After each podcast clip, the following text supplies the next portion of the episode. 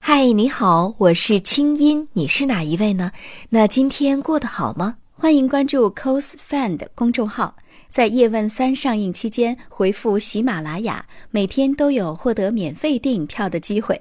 如果是在公众号里自行买的电影票，分享到朋友圈里任何地方，通过这个链接进入买的票，都可以给你红包现金提成，还可以通过蜘蛛网购买电影票，一起围观《叶问三》。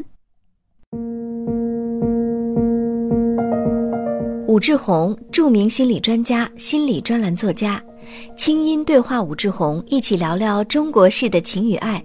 请听第十四集。怎样才叫做自己呢？欢迎添加微信公众号“清音”，说出你的心事和你的故事。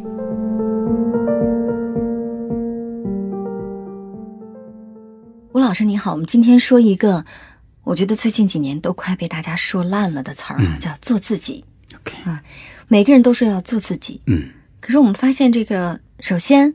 其实人们对做自己是特别焦虑的，嗯总是有一种担心说，做自己跟自私到底有什么不同？第二点就是，我们也会发现，那我们看到很多九零后、九五后特别知道做自己哈，嗯可是我们看到这个做自己，难道就等于说飞扬跋扈，嗯不顾别人，我想干嘛干嘛？这叫做自己。好像看上去这个做自己成了一种口号似的，嗯但是每个人又不知道如何去实践的事情。关于做自己呢，我也深有体会，因为我给人签名售书的时候，我签的最多的就是成为你自己。对我们这个嗯清音工作室的 slogan 叫“成为更好的自己 OK，我觉得当年学心理学，你看就是人本主义心理学家马斯洛，他提出词儿“自我实现”。”。对，另外一个在心理咨询行业影响力最大的，也是人本主义心理学家罗杰斯，他提出的词儿其实就是成为你自己。嗯 所以我这个感慨很深。我讲课的时候，其实很多人就会问，但是现在好多了。嗯，大概在六七年前讲课，如果每次讲成为你自己的话，一定会有人问说：“吴老师，那成为你自己，不就是要变得很自嗯私吗对呀、因为很多很多听众和甚音至符问我，？”对，嗯甚至有人会这么问，他说：“吴老师，就特别是关于孩子，他们关于自己，他们不这么说。如果你让孩子做他自己，他杀人放火、强奸怎么办？”对，他们就会这么问。还有就是，呃，对孩子时候也有这样的一种问法，就是说遇到婚姻的矛盾哈，哎呀，我特别想离婚，嗯但是你说我要是离了婚不管孩子，我这不是自私吗？ ，OK。嗯所以这里面就存在这么一部分。你看，我们首先会看到第一部分是很多人会觉得做自己等于自私，嗯第二部分呢是其实有点不知道做自己是什么东西。按马斯洛来讲，他专门研究这个自我实现者，嗯啊，他就是对这些人做了大量的研究，他就会发现，一个人越是成为他自己，他就越加富有同情心。而且这个情同情心是一种很高贵的东西，他不是那种说，哎呦你好可怜呀，我好同情你，他不是这种就是，从从上对下啊的那对种、嗯对对对对对，它就是一种很自然而然的对人类、对动物、对自然界有一种很深的这么一种，也许用“同情”这个词儿来形容不是很对，那嗯么但是大概这么来讲，就是说这是一种很平等的感觉，因为我成为我自己了，就是我感觉到这种自我实现的感觉，我就由衷的会觉得，其实如果说的夸张一点，就是我就是你，你就是我，嗯嗯我就是万物，万物都是我，所以那个时候就是我爱自己，我也爱你，嗯就是会成为这种情形。这是一个理论上，但我们反过来想，为什么很多人会觉得成为自己、做自己等于自私呢？因为这里面是他没有真的成为自己，嗯这不是一种真正的爱。当那个你真正体验到爱的之后，你会感觉我就是你，你就是我，我们之间自然而然就可以建立各种各样的连接。嗯但是，当我活在自己的世界里，所谓的我活在一个自我中心的世界，我和你是割裂的。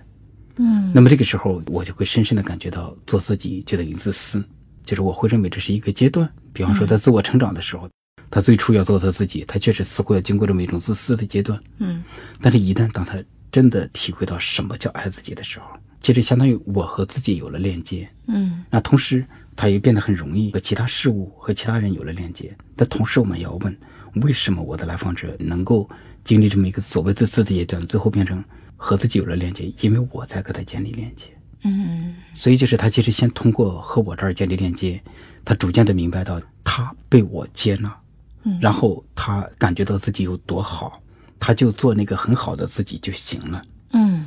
所以这相当于他现在和我的关系里头体验到了自我被接纳是一种什么样的状态，对，然后他就很深的爱上他自己了。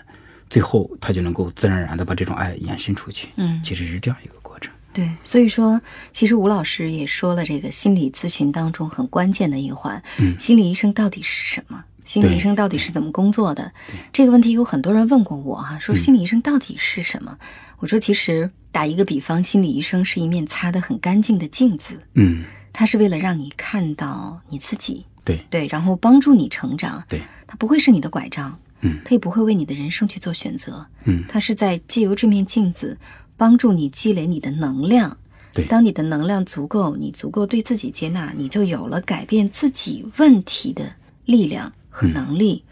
这是一部分。对关于镜子是一个很重要的比喻，也是一个重要的隐嗯喻。当然，关于镜子这个，甚至你可以说镜子就是一切。但假如我们不说那么深，嗯我们再说另外一个很通俗的部分，就是心理医生要使用他自己对，和来访者建立关系，嗯而且就是这个所谓的咨询关系就是一切。嗯最初的时候可能做咨询就是。大家好像中间隔着一点东西，不容易构成这么一种很深的关系。但随着咨询越来越深入，当咨询关系真正建立起来之后，你会发现真正起作用的就是咨询关系，自我在关系中形成，自我在关系中呈现。嗯自我在关系中疗愈。其实我们听起来自我好像讲的是，哎，就是我一个人，但实际上，我们的自我最初在和父母的关系里头形成，嗯，又在和亲人，就比方说伴侣或者自己的孩子的关系里头又让它呈现，也包括工作关系。而自我也会在关系中疗愈，比方你有一个很好的爱情呢，会起到极大的疗愈功能。对，所以就刚才我其实特别想说，嗯嗯，可能您的来访者是通过您跟对您建立一个关系，感受到被包容和接纳之对后对，他找到了自我。对那但是不是生活当中我们每个人都需要去接触嗯心理医生？如果你有很棒的父母，他对从小对你非常的接纳，对嗯那那你是非常有福气的啊。对，那是头号运气。我有这个头号运 气，所以我到现在一直都非常的感恩哈。我觉嗯得我的父母很棒。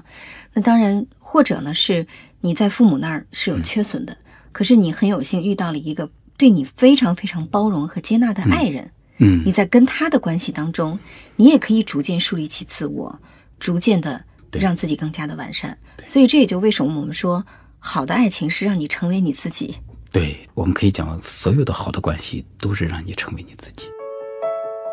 清音心理访谈每周三上线，欢迎添加我的微信公众号“清音”，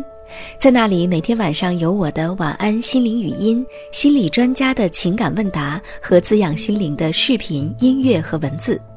听清音，学习爱，让你成为更好的自己。你的心事和故事，有我愿意听。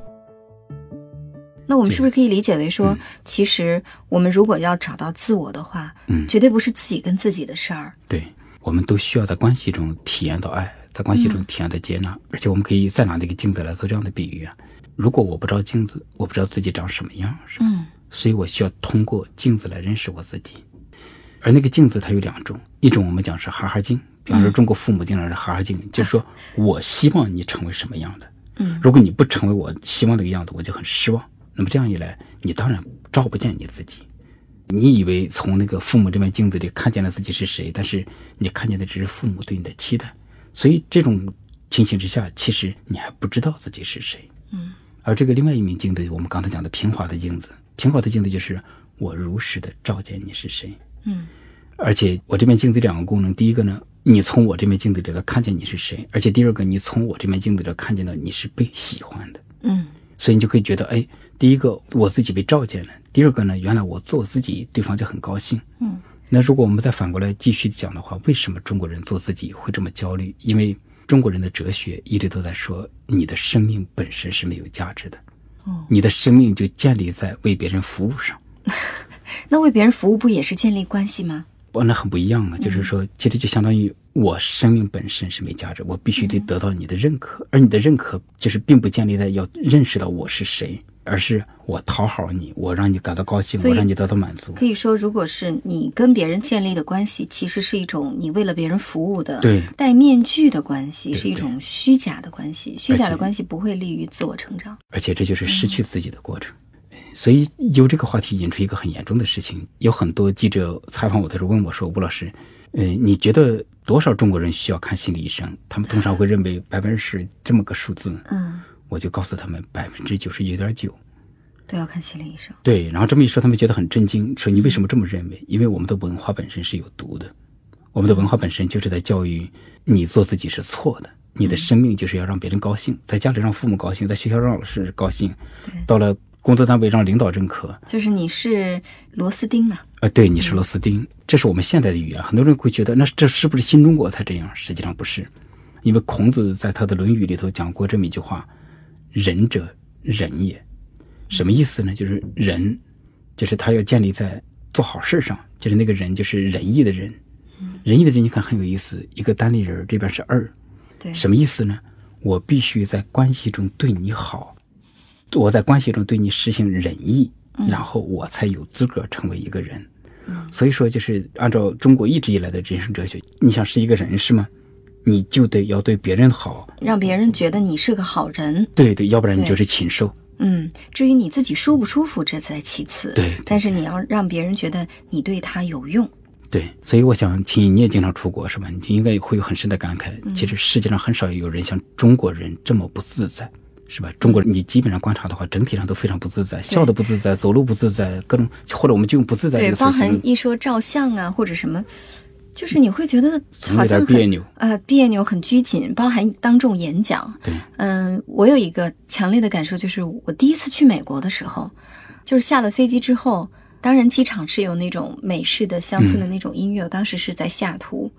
我说我感觉好像空气里都是自由的味道，对，为什么是这种感觉？就是你会发现每个人的状态是非常舒展的对，非常放松的，无论高矮胖瘦，根本不 care 别人怎么看自己。对，甚至比如说我在纽约街头看到敲这个油漆桶唱歌的黑人，他不是为了钱，嗯，当然他唱歌能赚到钱，但他的快乐完全来自于 他就是觉得敲着那油漆桶那个节奏让他非常的愉悦。包含在旧金山，我们看到开当当车的司机，黑人司机，他永远给人的感觉就是我喜欢这份工作，我就觉得跟游客每天这样交流很快乐，就是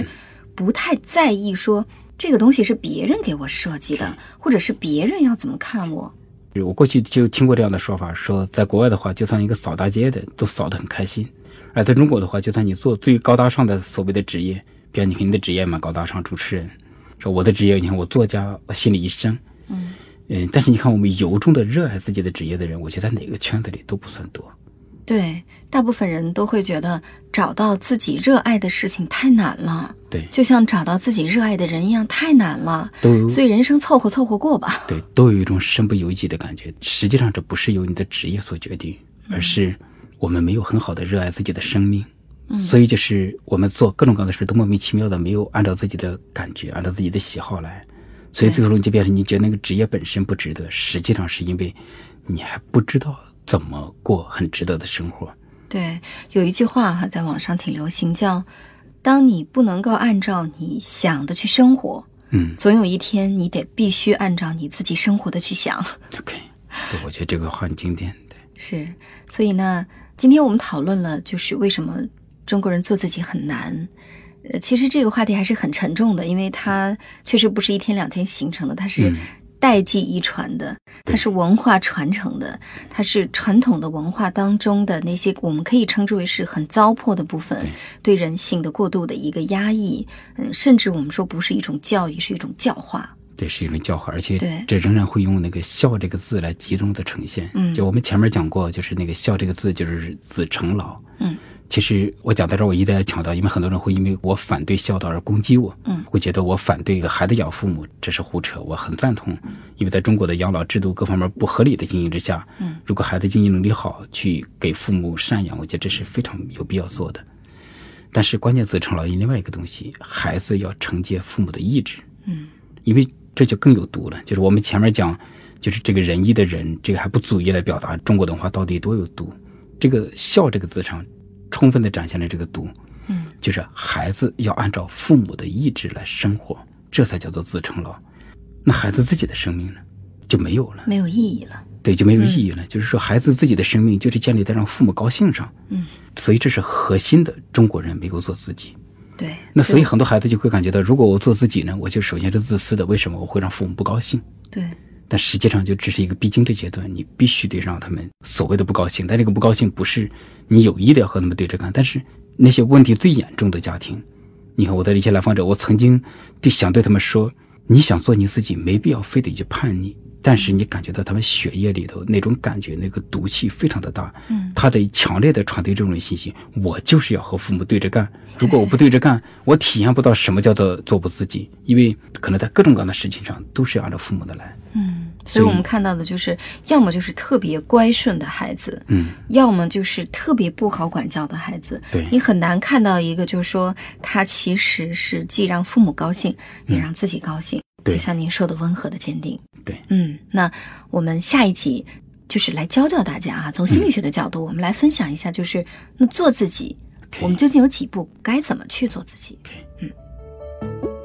清嗯音心理访谈，清音对话武志红，中国式的情与爱，下周三继续为你播出。也欢迎你关注武志红的微信公众号“武志红”，我们下次见。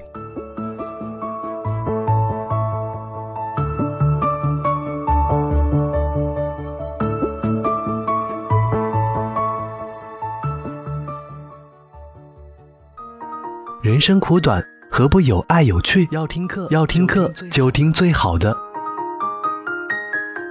二零一六青音魔法学院心灵成长系列培训强势来袭。人生苦短，何不有爱有趣？要听课就听最好的。关注微信公众号“青音”，回复“学院”，即刻加入，带你发现更好的自己。发现更好的自己。